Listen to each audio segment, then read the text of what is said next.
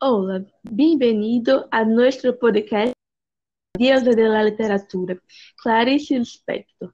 Clarice foi uma das escritoras mais destacadas do modernismo brasileiro, chamada Geração de 45. Recebeu vários prêmios, entre eles o Prêmio Fundação Cultural do Distrito Federal e o Prêmio Graça Aranha. Aprendamos um pouco sobre a vida da escritora tão importante. La legendaria Clarice, alta, rubia, con los extravagantes anteojos y baratijas de una gran dama de Rio de Janeiro de mediados del siglo pasado, encaja en la definición moderna de glamour. Clarice es glamorosa como una bruja literalmente encantadora, un fantasma nervioso que acecha todas las ramas de las artes brasileñas. Su verdadero nombre era Aya Pinkansovna Lispector. Nació el 10 de diciembre de 1920 20, en la ciudad ucraniana de Chechelinki. Quizás pensarte que era brasileña. Después de todo, una diosa del escritor, como esta nos hace pensar que es brasileña. Descendiente de judíos, sus padres Pinka Lispector y Maria Gingol de Lispector, pasó los primeros años de la huyendo de la revolución de los judíos durante la Guerra Civil Russa. Portanto, llegaron ao Brasil em 1921 e vivem em las ciudades de Maceió, Recife e Janeiro, donde experimentaron algunas dificuldades económicas.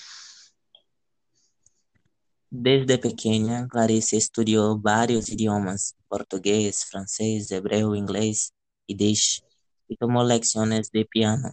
Era una buena estudiante en la escuela y le gustaba escribir poemas.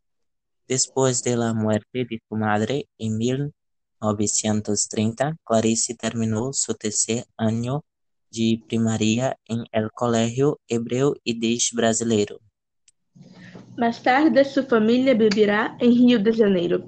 Em 1939, à idade de 19 anos, ingressou na Faculdade de Direito da Universidade do Brasil e começou a dedicar-se por gran paixão literatura. Realizou cursos de antropologia e psicologia. Em 1940, publicou seu primeiro conto, titulado Triunfo. Después de la muerte de su padre en 1940, Clarice comenzó su carrera como periodista. En los años siguientes, trabajó como escritora y reportera en Agencia Nacional, Correio de Mañana y Diario de Noite. En 1943, se casa con el diplomático Mauri Gurgel Valente com quem tem dois hijos. A seu primogênito, Pedro, lhe diagnosticaram esquizofrenia. Seu segundo hijo, Paulo, foi ageado del escritor Érico Veríssimo. Debido a la de su esposo, Clarice vivió en muchos países del mundo, desde Inglaterra, Suiza. La duró hasta 900, 1999, cuando decidieron separarse. Clarice regresó a Rio con sus hijos. La escritora era brasileña y se declaró de Pernambuco. Su nombre, Clarice, de las formas encontrar, encontró su padre para esconder a toda su familia cuando llegaron a Brasil. La conexión entre literatura y brujería es parte de la mitología de Clarice. Se hizo famosa a fines del 1943 con la publicación Guinea de Wild Heart. Durante casi dos décadas, ella y su esposo vivieron en el extranjero, solo regresaron a Brasil en 1959. Muchos, pasaron que, muchos pensaron que el nombre Clarice era un seudónimo otros que era un hombre. Se Clarice foi uma também for uma esposa e madre de classe média. À medida que a artista madura, el ama de casa envelhece, a própria vida, matrimônio e maternidade reemplazam a la linha precoz. Sus personagens também maduram. Quando seu matrimônio fracassa, quando seus filhos se vão de casa, estas desgracias se refletem em suas histórias.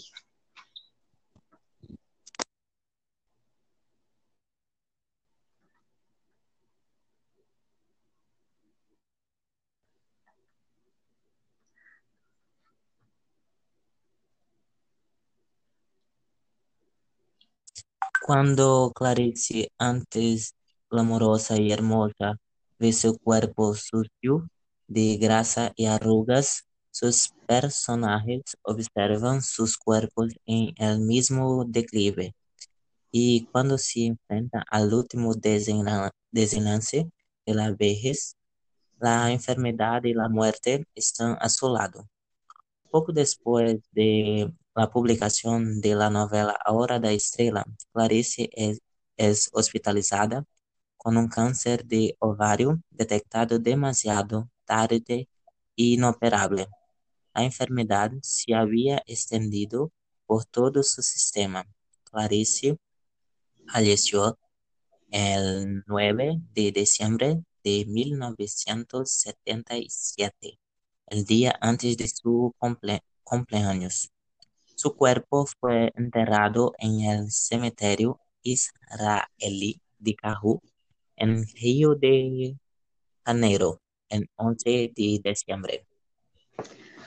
Assim que terminamos com a seguinte frase de Clarice: Pero hay vida que ha de vivir intensamente. Hay amor, hay que vivirlo hasta la última gota, sin ningún miedo. No mates. E aí, de as palavras, se evocou um mundo completamente cambiando a imagem da mulher em la literatura.